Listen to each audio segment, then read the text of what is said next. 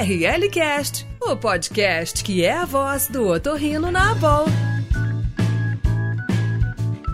Bem-vindos ao ORLcast, o podcast da Bol. Eu sou Alexandre Ordones, eu sou otorrino, sou pediatra, sou doutor em otorrino pela USP Atualmente, eu trabalho na Santa Casa de Passos, Minas Gerais, e sou atual presidente do Comitê de Comunicações da BOL. Eu sou o Ricardo Dolce, sou professor assistente da Santa Casa de São Paulo, otorrinolaringologia. E esse é um espaço que a gente usa para uma troca de experiência do dia a dia, trazendo assuntos relacionados às nossas vivências e temas otorrinolaringológicos, assim como a saúde e o nosso bem-estar. E hoje nosso tema foge um pouco dos temas técnicos otorrinolaringológicos, como estamos habituados a ver aqui no nosso podcast. Nós vamos falar sobre dicas práticas para o consultório particular. E temos um expert nesse assunto, o Dr. Daniel Kruglenski, que é cirurgião do aparelho digestivo e tem um tradicional podcast nas principais plataformas chamado O Consultório, que é um sucesso no meio médico. Obrigado, Dr. Daniel, por ter aceitado o nosso convite. Peço que se apresente aos nossos ouvintes.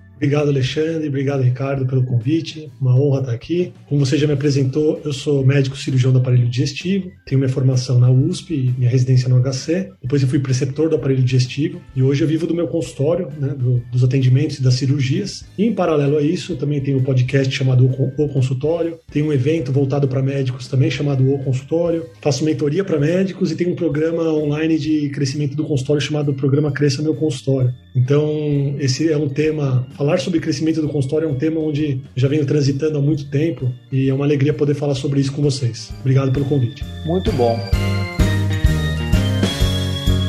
Daniel, para iniciar esse podcast sobre esse tema muito importante para a maioria dos otorrinos, que gera muita ansiedade para o jovem otorrino, gostaria que você falasse sobre quais os passos iniciais para se montar um consultório particular. Quando a gente tem a intenção de ter um consultório particular, às vezes, e na grande maioria das vezes, esse consultório particular ele está um pouco distante da nossa realidade no começo da formação. Então, se você tem um foco no consultório particular, o mais importante é você tá, você se localizar na estrada do consultório particular. Não significa que o posto do consultório particular vai estar muito próximo de você, mas você precisa estar nesse rumo. E qual é esse rumo? É, às vezes é um pouco difícil a gente tentar entender é, todos os passos até chegar lá, mas a gente precisa tentar pelo menos saber onde que é o próximo passo no sentido daquilo que a gente quer. Então, como, como seria o consultório particular ideal para você? Né? Então, para você que está ouvindo a gente. Porque cada um pode ter um perfil de consultório particular. Né? Quando a gente fala consultório particular, o consultório particular também pode, é, ele pode ou não ter convênios na jogada. É, eu quero dizer de você viver de consultório. Como que seria isso para você? Qual que seria o seu ideal? E o que você tem hoje?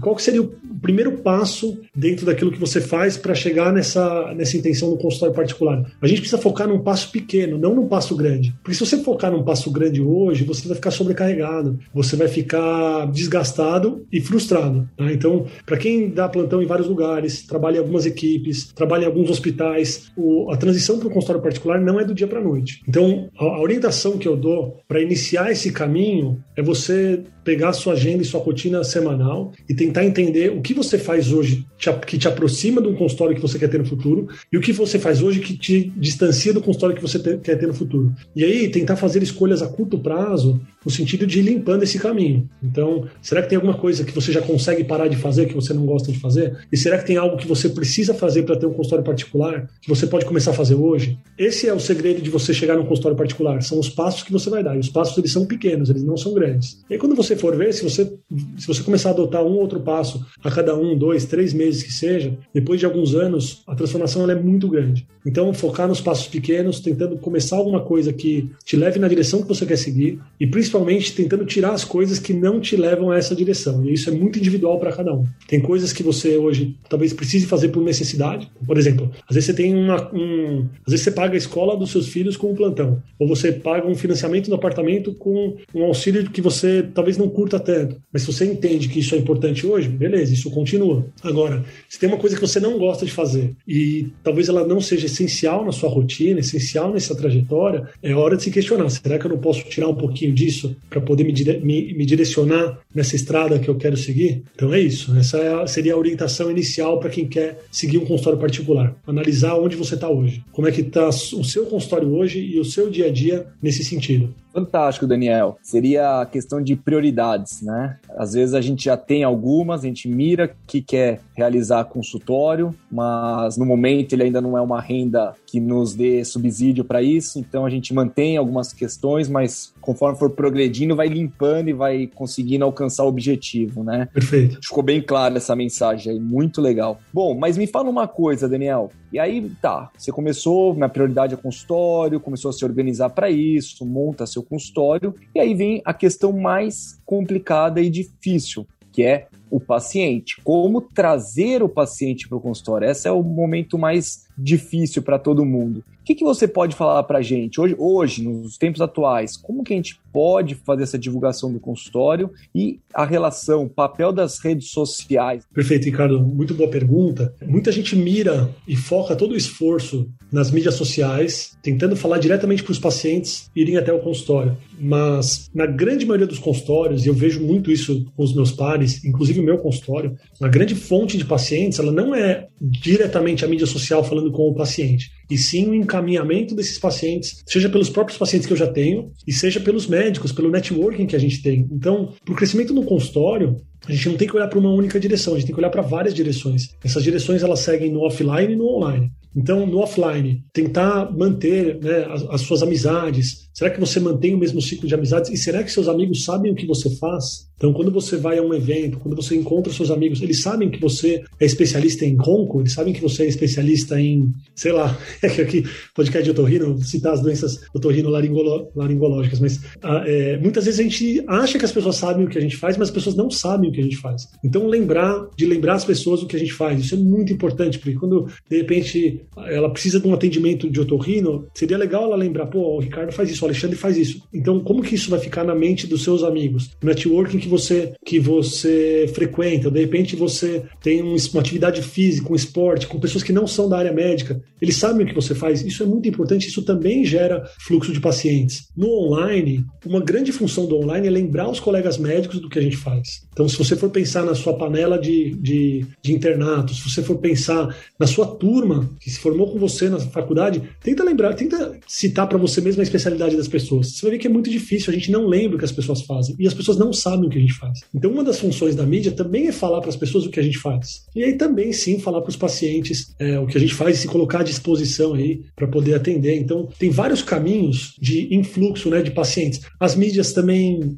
é, não as mídias sociais, mas, por exemplo, anúncios também. Tem gente que vai muito bem com anúncio. Isso é muito individual. Acho que a mensagem que eu tenho que passar para vocês que estão vindo aqui, e cada um tem uma individualidade, é tentar entender se você não está perdendo a oportunidade de divulgar o seu consultório no meio que você já está. Ou se você não está, é, de repente, investindo força, investindo dinheiro até e tempo numa divulgação de uma maneira que não é tão efetiva para você, sabe? Então, lembrar que a gente pode se divulgar de outras maneiras. O relacionamento com os médicos é o que é algo que traz um crescimento bem sólido principalmente para a especialidade cirúrgica, né? Eu tenho esse feeling no meu consultório. Tem, tem médicos que têm um influxo de pacientes gigante pelas mídias sociais. Sim, tem alguns médicos que têm isso. Mas eu, por exemplo, dependo muito pouco das mídias. Meu consultório é um consultório que ele já roda com as indicações dos médicos e dos pacientes. Quando a gente faz uma especialidade cirúrgica e o paciente é indicado por um médico ou pelo, por algum paciente que já é nosso, é muito mais simples e muito mais tranquila essa relação e a indicação de uma cirurgia, por exemplo, do, quando um paciente vem para nós pelas mídias mídias e não nos conhece. Então tem um certo, uma certa. Tem, precisa existir um certo namoro até a indicação de uma cirurgia, por exemplo, né? principalmente no consultório particular, que também pode acontecer através das mídias, mas não é algo tão simples. Então acho que é importante a gente não fechar os olhos para essas várias fontes aí de paciente que a gente pode ter no, ao longo da, do, da divulgação do nosso consultório. Você está ouvindo ORL Cast. Agora, olhando o lado um pouco mais técnico do consultório, em relação às secretárias e recepcionistas, o que, é o mais importante? Como é que você acha que a gente deve treiná-las? Acho que primeiro de tudo é ter a consciência de que a secretária ela é a porta de entrada de todos os seus pacientes, 100% dos seus pacientes. Vão passar pela sua secretária. Então, a secretária precisa realmente ser um tapete vermelho estendido para o paciente que está te procurando. Não pode ser um impeditivo e nem, uma, e nem gerar um atrito e gerar uma dificuldade no paciente em marcar essa consulta com você. Outra, outra coisa importante é a gente entender que a secretária também tem uma informação muito importante para a gente, né, de como está essa procura do consultório, de, de efetividade de marcação de consultas. Então, ela tem um papel essencial de informação também para a gente, mesmo que você tenha, às vezes, pouca consulta, mas será que tem bastante gente te procurando? Se as pessoas estão te procurando, por que, que elas não marcam? Então, é muito importante a gente ter esses dados para você poder analisar. De repente, tem alguém ouvindo aqui que começou a fazer uma campanha patrocinada no Google, por exemplo, para captação de pacientes. E aí, não para de tocar o telefone do consultório, o WhatsApp do consultório, mas não tem muitas consultas. Qual é o motivo dessa não conversão das consultas? Essa informação é a secretária que vai dar para gente. Então, será que não estão marcando porque estão procurando convênio? Será que é valor? Será que é distância? Será que é horário? Então, a secretária, além de marcar as consultas, ela é uma fonte muito grande de informação para a gente. O que, eu, o, que eu, o que eu penso em relação a o que a gente tem que ter na secretária, na verdade, tem vários fatores que são importantes, mas algo que, que é importante a gente ter é sempre um, é, avaliação e feedback contínuos, porque os erros vão acontecer, porque a dinâmica vai sempre mudar, mas é importante a gente entender como, tá, como funciona o processo da clínica de vocês, do consultório de vocês, tentar sempre reavaliar como está esse processo. Muita gente hoje utiliza, é, isso é, eu, eu, acho muito válido, utiliza o WhatsApp para marcação de consultas, você tem todo o poder de olhar como estão essas conversas, né? Às vezes você usa um WhatsApp até WhatsApp Business, você pode até formatar alguns tipos de conversas ali para algumas situações do seu consultório. E sempre, de novo, você vai errar, a secretária vai errar, mas é importante sempre o feedback constante para você ir ajustando essa, essa sequência aí de, de contato com os pacientes. O treinamento, assim, existem alguns cursos de treinamento de secretárias que são cursos bem amplos, né? Então vão abordar desde a parte de conexão com os pacientes até a parte de, de como formatar os dados que você precisa, até a parte de entrega do que você pede para secretário. Então, assim, eu, eu sinto no meu consultório que o treinamento, é claro que ele tem que ser, é, deve existir um padrão, mas eu, eu sinto que dentro de um padrão precisa existir uma maleabilidade, porque os pacientes são diferentes, não dá para a gente ser super protocolar sempre no atendimento. Então, o que eu sinto que faz mais diferença para o consultório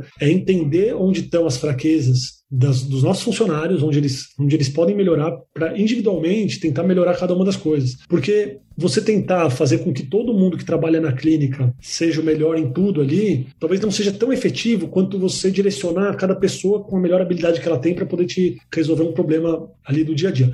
É claro, e aí vai um parênteses grande, que para todo mundo está começando. Pessoas, ninguém começa um consultório com 10 funcionários. Né? Então, assim, isso serve para empresas e tudo mais. Quando você vai começar, você vai fazer tudo. Você e sua secretária fazendo tudo. Você vai preparar, você mesmo, médico, vai preparar os papéis de convênio, vai escrever os relatórios, vai mandar, vai ligar, talvez você agende a cirurgia ou a secretária, vocês dois vão se virar. E é muito importante isso acontecer, porque o começo de um consultório, quando a gente sabe todo o processo, fica muito mais fácil a gente delegar depois. Então vai chegar um momento do consultório em que você já vai poder ter uma segunda pessoa te ajudando, e vocês, junto, junto com a sua secretária, que foi seu braço direito no começo, que passou por todo o processo, vocês vão poder entender, ó, legal, isso que a gente faz aqui, vamos passar para essa pessoa agora, e aí vocês vão distribuindo esse trabalho.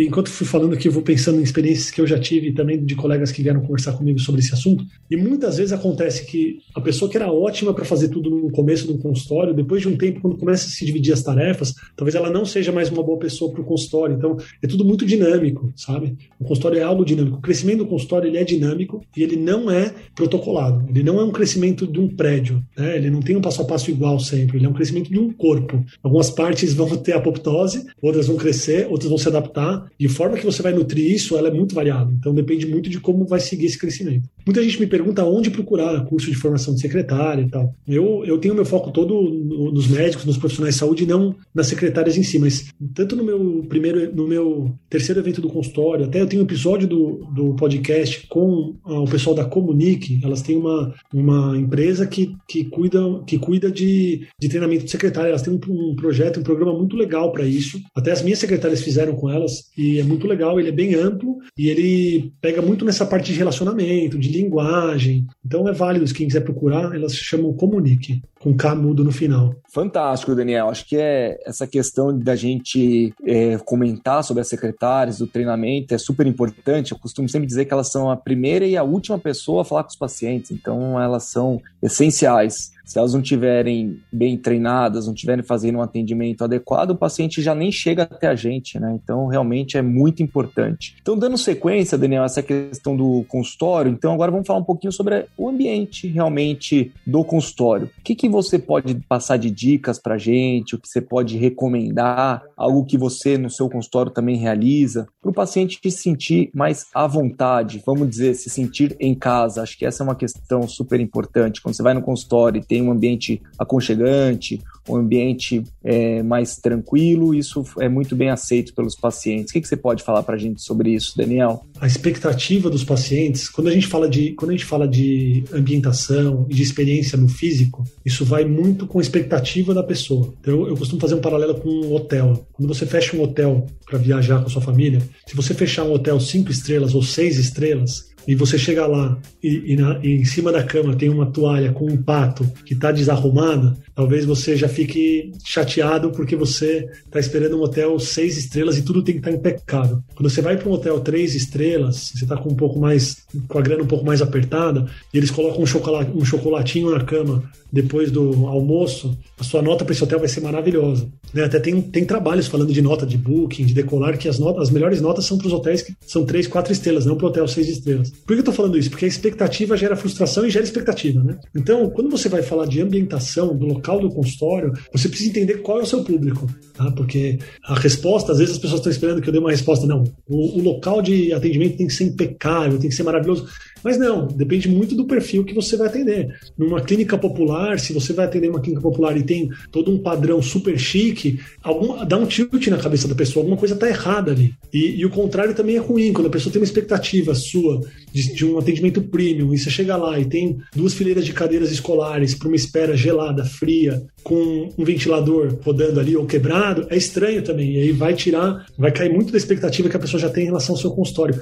Então, eu, eu eu costumo dizer assim, qual a expectativa que o seu paciente deve ter sobre você, né? Então, como que você se vende, como que você se mostra nas mídias, para os colegas? É um consultório premium? É um consultório de convênio onde você vai resolver o problema do seu paciente e beleza? É um consultório de clínica popular, uma consulta mais barata, com volume e mais pessoas? É importante você não é, frustrar a expectativa. Superar a expectativa é maravilhoso. Então, se você tem um consultório que é um consultório que roda mais rápido, que é um consultório de convênio, e ele tem um padrão um pouquinho melhor, você consegue fornecer para as pessoas aí na recepção recepção café, água, tem uma espera um pouco mais um pouco mais tranquila, com não com tanta, pouca gente, não muita gente esperando, é ótimo. Mas talvez não sei se funciona, se é viável até financeiramente para você o que você está oferecendo. E a experiência do seu paciente vai ser maravilhosa, mas a longo prazo não sei se, se isso se sustenta, entendeu? Então assim é importante sempre dosar a expectativa, dosar não, entender a expectativa da pessoa que você vai atender e tentar retribuir essa expectativa para não frustrar. Superar é bom, mas se você supera demais a expectativa por muito tempo, talvez você essa conta não feche em algum momento. Tá? Tá? Então, assim, tentar se colocar um pouco no lugar do paciente. Se o paciente marcasse comigo, o que ele está esperando de mim? E pensar até nas consultas que você tem com o paciente. Às vezes a gente esquece que a gente é paciente também, mas todo mundo aqui já foi algum médico, né? É, ter esse olhar é, em toda a jornada, quando você vai marcar uma consulta para você como paciente, o que, que foi legal nessa consulta? O que, que não foi legal? De tudo, desde o estacionamento, até do tempo que você ficou esperando, até do ambiente que você estava esperando. Hoje, por exemplo, mesmo para as clínicas populares e até para a clínica de convênio, tem um desafio maior em relação ao número de pessoas esperando na recepção por causa do Covid. A gente não quer ter muita gente ali esperando, o paciente se sente mal, não é uma experiência legal, então tem esse desafio, mas tirando esse período que é mais desafiador em relação à presença das pessoas é, como um todo ali em conjunto, é pensar qual é a expectativa do seu paciente e ver se você está pelo menos retribu retribuindo a expectativa. Daniel, como é que você administra a sua agenda em relação a tempo para consulta, para retorno? Como é que você organiza isso? E você faz confirmação de consulta quantos dias antes? Sou um cara que gosta de atender com calma, né? Eu tenho um, um perfil de pacientes no meu consultório que é um perfil um pouco mais premium, então eles também são pacientes que esperam uma consulta um pouco mais tranquila, né? Assim, a recepção não estar cheia, uma consulta mais tranquila. Então, eu coloco as minhas consultas é, entre 40 minutos e uma hora. Às vezes, quando tem retorno, que eu já sei que o retorno vai ser mais rápido, principalmente alguns retornos cirúrgicos, eu consigo encaixar um ou outro retorno e diminuir para meia hora, 20 minutos. Mas eu prefiro, e é uma escolha minha, eu prefiro atender menos pessoas, com mais tranquilidade. Isso sempre é uma escolha, tá? Para todo médico, isso é uma escolha. O tempo de consulta, como que você vai atender. Então, às vezes, eu prefiro, entre aspas, ganhar menos, mas eu acho que eu estou ganhando na minha qualidade. Eu, eu, não gosto quando, sabe, quando a recepção começa a ficar cheia, quando está encavalado, isso me gera um desconforto muito grande. Então eu me respeito em relação a esse desconforto e prefiro às vezes atender menos gente num dia e do que ter um monte de gente lá e eu passar esse dia com esse desconforto, porque para mim no acumulado do desconforto de atender muita gente, atender corre, eh, correndo, isso para mim não vale na balança do que eu quero para mim em relação ao atendimento. Então eu, eu deixo uma agenda bem espaçada. É, a minha secretária ela, ela marca a consulta e ela confirma na, no dia anterior pela manhã, ela confirma a consulta. E alguns pacientes, dependendo de como está esse ok para consulta ou não, ela na, na, mesmo, na mesma manhã do, do atendimento também, ela reconfirma. Isso em relação à agenda de atendimento. Em relação à agenda pessoal, eu, por fazer outras coisas, né, por não só atender, mas como tem o podcast, tem a mentoria, tem outras coisas que eu gosto de fazer aí, tem meus esportes que eu faço também, eu, eu, eu decidi para mim mesmo que eu não que eu não queria só atender, operar, atender, operar, então eu acabei setorizando muita coisa. Eu tenho os dias que eu opero, tem os dias que eu tenho mais um momento mais livre. Eu, eu, eu deixei bem setorizado a minha vida. Óbvio que tem as urgências, aí quando tem urgência a gente acaba, acaba balançando um pouco a semana, mas eu deixei tudo bem setorizado para tentar ter um equilíbrio geral. Não que eu fui sempre assim, tá? Então, assim, ninguém nasce já tendo um equilíbrio. Eu já fui para todos os lados, né? Eu já fui para o lado de trabalhar insanamente com equipes, né? chegando, começando muito cedo, chegando muito tarde todos os dias. É, já fui para um lado também onde eu não tinha tanta consulta e fiquei um pouco ocioso, e isso gera também um certo desconforto, né? Um médico ocioso, ele se sente mal. A gente tem uma formação que não é feita para a gente estar ocioso em nenhum momento, mas aprendi a lidar com isso e, e, esse aprendizado fez toda a diferença em relação à agenda. A poder ter uma agenda um pouco mais flexível e entender que eu tenho outros ganhos se eu não estiver atendendo ou operando. Fantástico, Daniel. Acho que isso é importante da gente entender como é que você faz a sua rotina e cada médico se adequar àquilo que para ele acaba sendo mais confortável, né?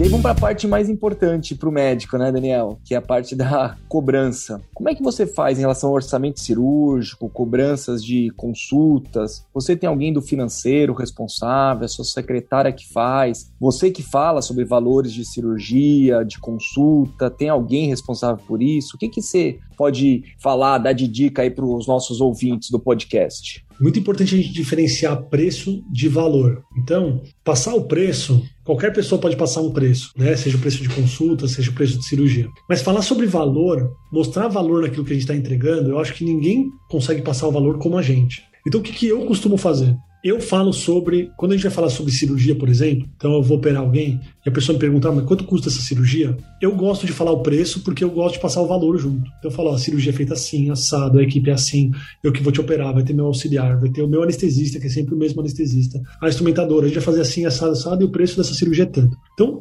nessa conversa, eu tô passando meu valor também. A pessoa entende por que, que tem esse preço. Agora, o lidar com o preço, a forma que vai pagar, ou mesmo o preço de consulta, eu acho que não precisa ser o médico que, faz, que, que vai fazer isso. Eu, eu, então eu complemento, olha, quem vai tratar é, com você sobre isso é a minha secretária, ela vai te mandar um e-mail, ela vai te mandar mensagem, ela vai pegar o seu WhatsApp, vocês vão conversar. E aí, toda essa tratativa das formas de, desse acerto não precisa ser com o médico. Mas eu sinto que isso para mim, tá? Funciona muito bem eu falar sobre valor, porque a pessoa entende o valor agregado ao preço. Mas cada um que está ouvindo aqui precisa, precisa estar confortável no seu consultório. Então, se você não tiver, não tiver segurança para falar sobre o preço e valor de cirurgia, e isso for gerar uma insegurança, a insegurança ela, ela transpira pelos poros. Né? Então, o paciente sente uma insegurança, ele pode se questionar: cara, por que, que essa pessoa está insegura agora de falar sobre o preço da cirurgia? Então, se você que está ouvindo a gente aqui não tem ainda segurança de falar sobre o preço, o valor, não tem problema algum de você terceirizar isso. Você pode falar: olha, sobre os valores de cirurgia, quem cuida disso é XYZ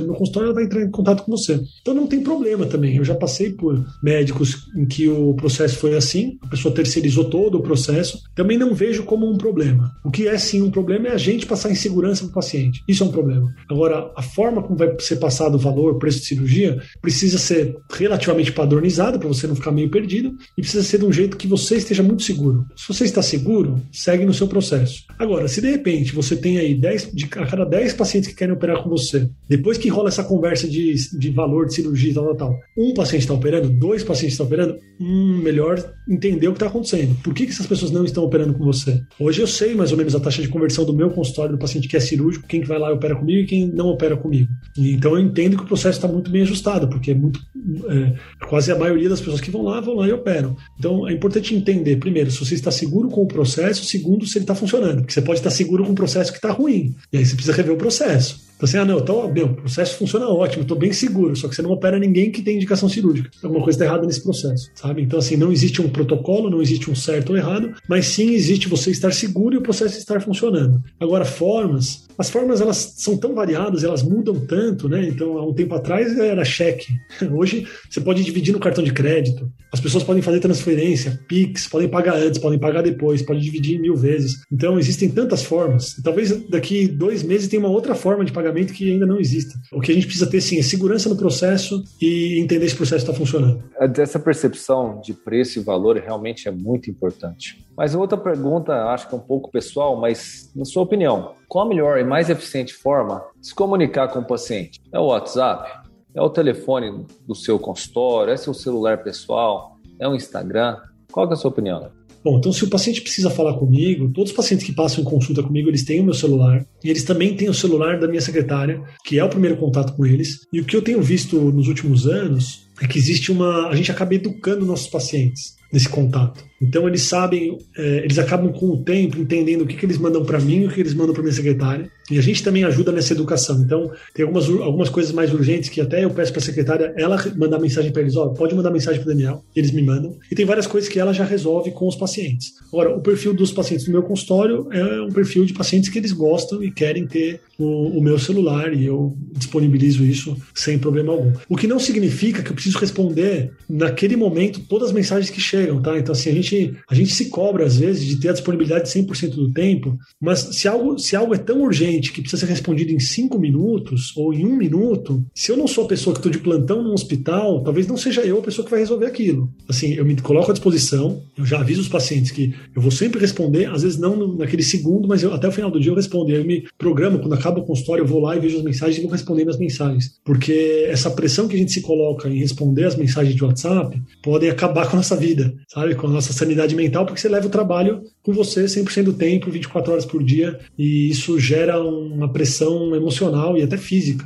Então, deixar o celular com o paciente ou não deixar o celular com o paciente tem um outro passo além desse, que é educar a forma de se comunicar. Né? Isso você vai educando com o tempo. Então, você vai entendendo o padrão do paciente, e tem alguns pacientes que você vai precisar de uma maneira bem direta, explicar que você não vai responder correndo na hora. E talvez esse paciente até mude de médico e, e também não é o paciente que você quer para você, então você fica tranquilo em dizer não, entre aspas, para esse paciente. E tem aqueles pacientes que realmente super respeitam aí o seu tempo, mas antes de falar do paciente respeitar, a gente não respeita o nosso tempo, né? Falando a gente colocando no, no, no plural aqui, deve ter algumas pessoas que respeitam o tempo, mas a gente passa por cima de nós mesmos, porque a gente se pressiona de responder rápido. Daniel, excelente. Eu acho que essa resposta que você deu é realmente super importante para todos nós, de não ter a ansiedade de responder o quanto antes paciente. Isso acho que é, é super importante, realmente. E, e, eu costumo dizer, né? Agora a gente fica de plantão 24 horas pro WhatsApp. Isso, pra gente, realmente não, não é saudável. E é isso que a gente precisa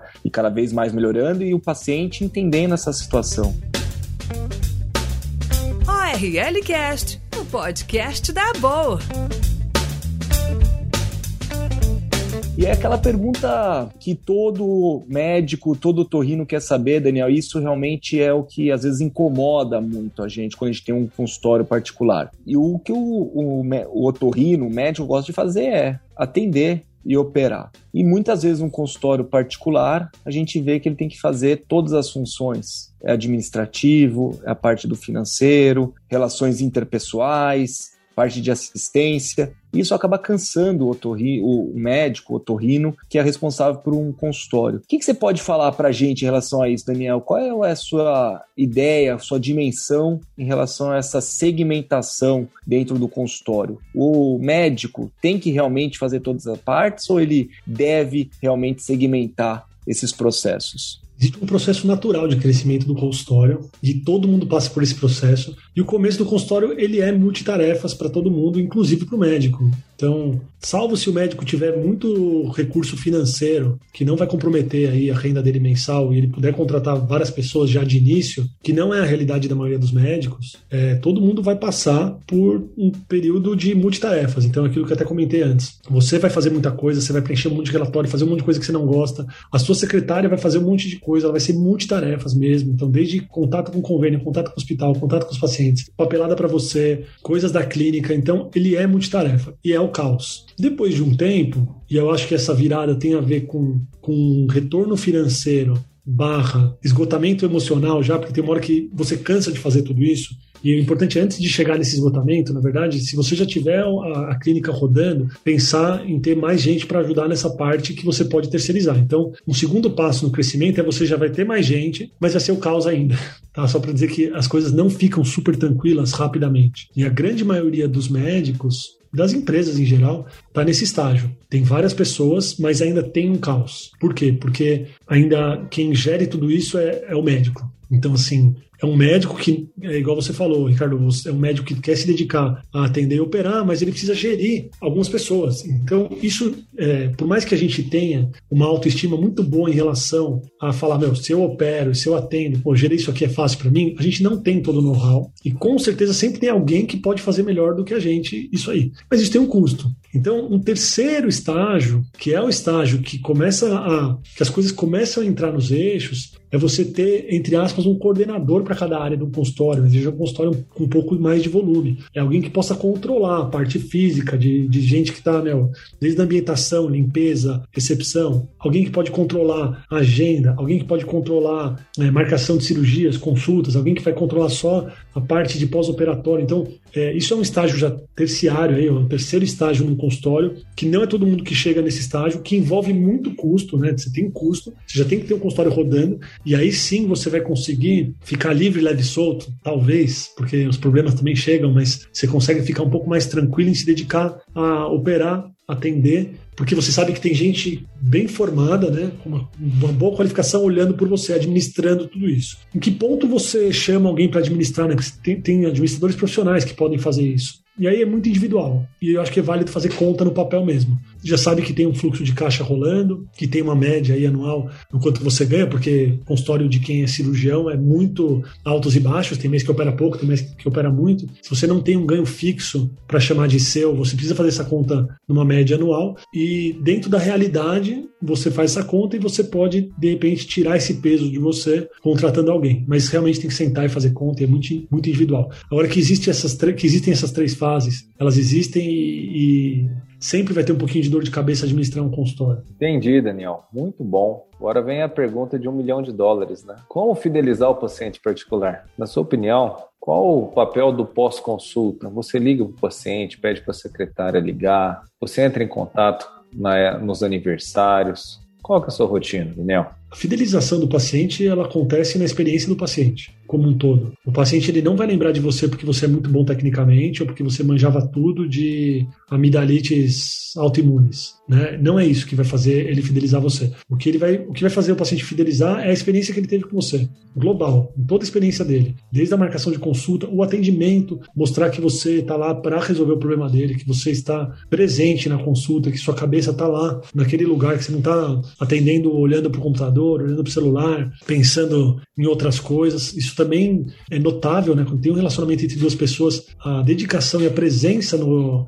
nesse relacionamento ela é notável, eles são notáveis. Então, é, o que vai fazer o paciente fidelizar é a entrega que você vai ter com ele, não é nem o resultado que você vai ter com ele, é a entrega que você vai ter para ele. Por exemplo, tem vários endócrinos que têm pacientes que são fiéis há muitos anos que não conseguem emagrecer, mas eles sabem que o endócrino tá, é, se, se entrega, faz tudo que ele tem de melhor, porque tem uma parte do tratamento que não depende da gente. Então, primeiro saber que não depende do resultado e sim da entrega e da nossa presença no atendimento. Agora, se você vai fazer um, um ter um relacionamento pós-atendimento, né, um pós-consulta com o paciente ou não, e como você vai fazer isso é muito variável, né? depende muito do tipo de paciente que você atende, do tipo de, de problemas que você cuida. Então, eu, eu, por exemplo, quando tem, quando tem consultas em que eu tenho problemas que são resolvíveis rapidamente, para melhorar essa relação e também para saber se o paciente melhorou ou não, eu, eu peço para a secretária me lembrar de depois de três, quatro dias mandar uma mensagem para o paciente. Às vezes ela mesma manda, às vezes eu mando, e é, é, eu não tenho isso muito bem estabelecido, é o meu feeling mesmo, depende do paciente. Então, por exemplo, eu tenho um paciente com trombose hemorroidária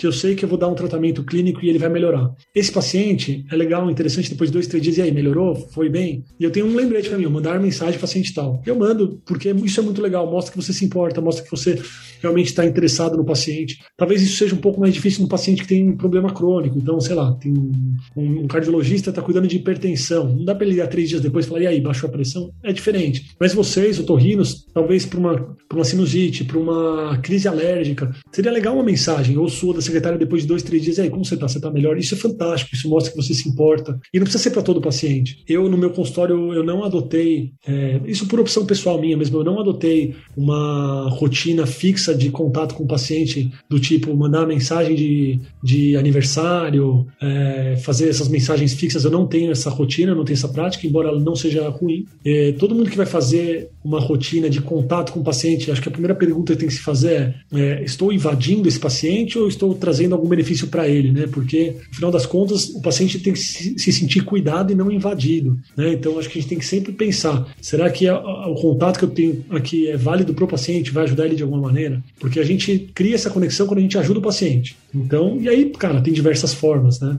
Sei lá, tem formas talvez que eu nem saiba, porque hoje a gente tem as mídias, tem contato com os pacientes de tudo que é maneira. Até, por exemplo, deve ter vários pacientes de vocês ouvindo o podcast aqui. Isso é um contato também, você mostrar para eles que vocês se atualizam, que vocês fazem, que vocês atualizam outros médicos, inclusive na otorrinolaringologia. Isso também é uma forma de contato, também é uma forma de mostrar que vocês se importam com os pacientes. Então, não teria uma coisa muito protocolar. Eu não tenho nada muito protocolar, mas sim, os isso eu, eu, eu gosto de fazer. Os pacientes que eu atendo que estão com problema, que eu consigo resolver esse problema rapidamente, eu tenho esse contato. Os cirúrgicos também. Então, no pós-operatório, eh, eu costumo fazer um retorno, o primeiro retorno com sete dias de cirurgia. Eu opero vesícula, refluxo, hérnia. No meio da semana, minha secretária manda uma mensagem para saber como está indo. Eu vou ver no pós-operatório. E aí, dependendo de como for o pós-operatório, a gente pensa nessa rotina de, de perguntas aí sobre como o paciente está indo. Mas, de novo, é focado nele, sabe? Em saber que a gente se importa e entender o que está acontecendo para a gente ter um feedback também de que está indo tudo bem. Ótimo, Daniel. Excelente. Isso que você falou, acho que cada um vai fazer o entendimento necessário e vai fazer o manejo, vamos dizer assim, no seu consultório conforme achar mais é, ideal, mais essencial para o seu paciente. E uma última pergunta, Daniel: o que você poderia falar para a gente em relação às grandes diferenças dos consultórios nas grandes cidades, nas capitais, e um consultório no interior? É, essa pergunta é bem ampla, tem várias diferenças, mas eu, eu, a gente podia focar aqui na diferença cultural. Né? Existe uma diferença cultural em relação ao médico, principalmente aquela história de convênio não convênio, Unimed não Unimed. Existe uma diferença cultural em relação ao paciente e o que ele espera do médico, e isso é o que eu mais noto, assim, com as pessoas que me procuram na mentoria e também no programa, no meu programa online. As pessoas que estão no interior têm um pouco de dificuldade quando eles querem fazer um consultório particular. E eu sinto que um grande trabalho que as pessoas precisam ter é na, na educação desses pacientes. Né? Quando eu digo educação aos pacientes, educar os pacientes, eu digo mostrar para esses pacientes que existe um valor, né? e, e, de novo falando de valor não de preço, mas existe um valor na consulta particular, existe um ganho na consulta particular. E isso precisa ser educado, é cultural. E é algo que aos poucos eu sinto que vem acontecendo sabe? Então, isso vem acontecendo o gap entre uma consulta de convênio, às vezes que alguém precisa atender muito paciente, e, e, e é uma consulta privada com mais tempo e mais dedicação, ele é muito grande e os pacientes começam a perceber esse gap, né? Então, estou falando da diferença no consultório de interior e de, de capital. Esse, essa educação ela pode ser feita talvez até nas mídias. Né? Então, para quem é do interior, nas suas mídias, tentar mostrar de uma maneira até indireta, né? Você não precisa ser super direto, você não está falando isso, olha, meu consultório vale a pena passar particular, não, isso, mas até de uma maneira indireta. Mostrar sua dedicação, mostrar sua formação. Que tem gente muito bem formada que está no interior, porque também isso é parte, isso é cultural, as pessoas acham que no interior, é, você tem uma doença grave, você não pode ser tratado no interior. Você precisa ir para São Paulo, para uma capital, para ser tratado. Mas cada vez mais profissionais, eles estão, os bons profissionais estão em todas as cidades. Então isso é, é isso é um trabalho de formiguinha, um trabalho de longo prazo, é, mas ele tem que ser feito. E ele pode ser feito nas mídias, por exemplo. Então você que está ouvindo a gente aí, que tem um Instagram, que tem uma mídia, comece a mostrar não só o problema que você resolve, mas tentar dar um enfoque também no, em como você atende. Né? Por que, que vale a pena passar com você? Mostrar uma parte além da parte técnica, não só que você é especialista em ronco, por exemplo, mas que você, meu, seu atendimento é humanizado, que você tem uma formação que você fez em um lugar e está trazendo para a pessoa ali. Talvez até num site, de repente, para quem é no interior, eu sugiro fortemente colocar uma parte do site mostrando para as pessoas, e aí pode ser, cara, de maneira direta ou indireta, que meu, elas vão economizar dinheiro pagando para você, entendeu? Porque ela não tem que pagar uma passagem para São Paulo, por exemplo. Estou citando São Paulo porque eu atendo em São Paulo, mas às vezes a pessoa paga uma passagem para São Paulo, um hotel em São Paulo, passar para um médico para dar um diagnóstico que você, que está do lado dessa pessoa, poderia dar. Só que essa pessoa não sabe que você poderia dar esse diagnóstico. Então, será que você não pode informar essa pessoa que você pode dar esse diagnóstico? Seja nas suas mídias, seja no seu site. Então, é, existe esse trabalho de educação de um consultório privado que é um trabalho que ele vem sendo feito, mas ele é no braço, ele é no um a um e ele, ele cresce. Ele, eu, eu, eu conheço alguns médicos que estão hoje é, no interior, né, ou em grandes capitais, mas fora de São Paulo, que já tem um consultório particular, que vai super bem. E foi todo esse trabalho de mostrar o valor de um atendimento no consultório e mostrar que a pessoa não precisa se deslocar mais para ter um bom atendimento, ela pode ir na, do lado da casa dela. É claro que nas grandes capitais, e principalmente em São Paulo, existe uma ultra especialização, e às vezes as, procura, as pessoas procuram por uma ultra especialização, e, e fora de São Paulo, é, o médico ele precisa ser um, um, pouco mais generalista e tratar de várias coisas, mas isso, é, toda a resposta que eu dei, que eu falei antes agora, vale para isso também. Você mostrar que você pode ser um ponto inicial, uma triagem, às vezes até para esse paciente, é muito válido. Então, falar da sua formação e que você atende tal, tal, tal, tal e tal coisa, e que você vai dar o melhor encaminhamento para isso. Porque às vezes a gente atende um problema, não é a gente que vai operar, mas a gente pode indicar uma boa pessoa para operar, para resolver. Então, assim, é um trabalho realmente de educar e de mostrar, é, se mostrar disponível, mostrar o que você faz. É isso que vai fazer a diferença para o seu consultório crescer. Você se mostrar disponível e mostrar o que você faz para os pacientes.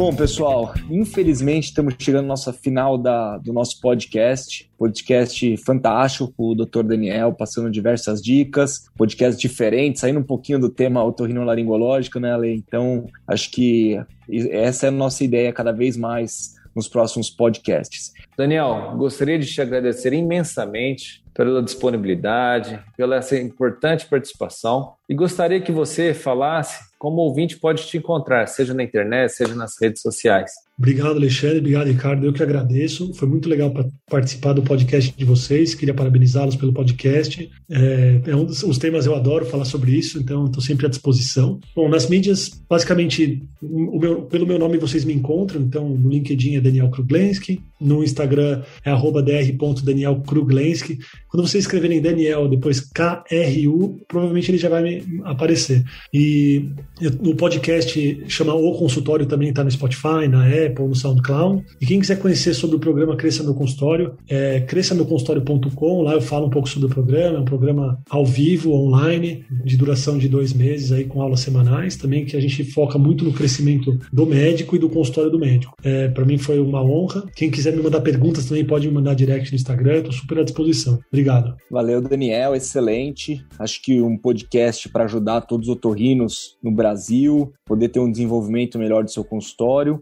Agradecer pela sua disponibilidade e lembrar que toda sexta-feira, às seis e meia da manhã, a gente lança um novo podcast. Obrigado aos nossos ouvintes por mais essa audiência. Valeu!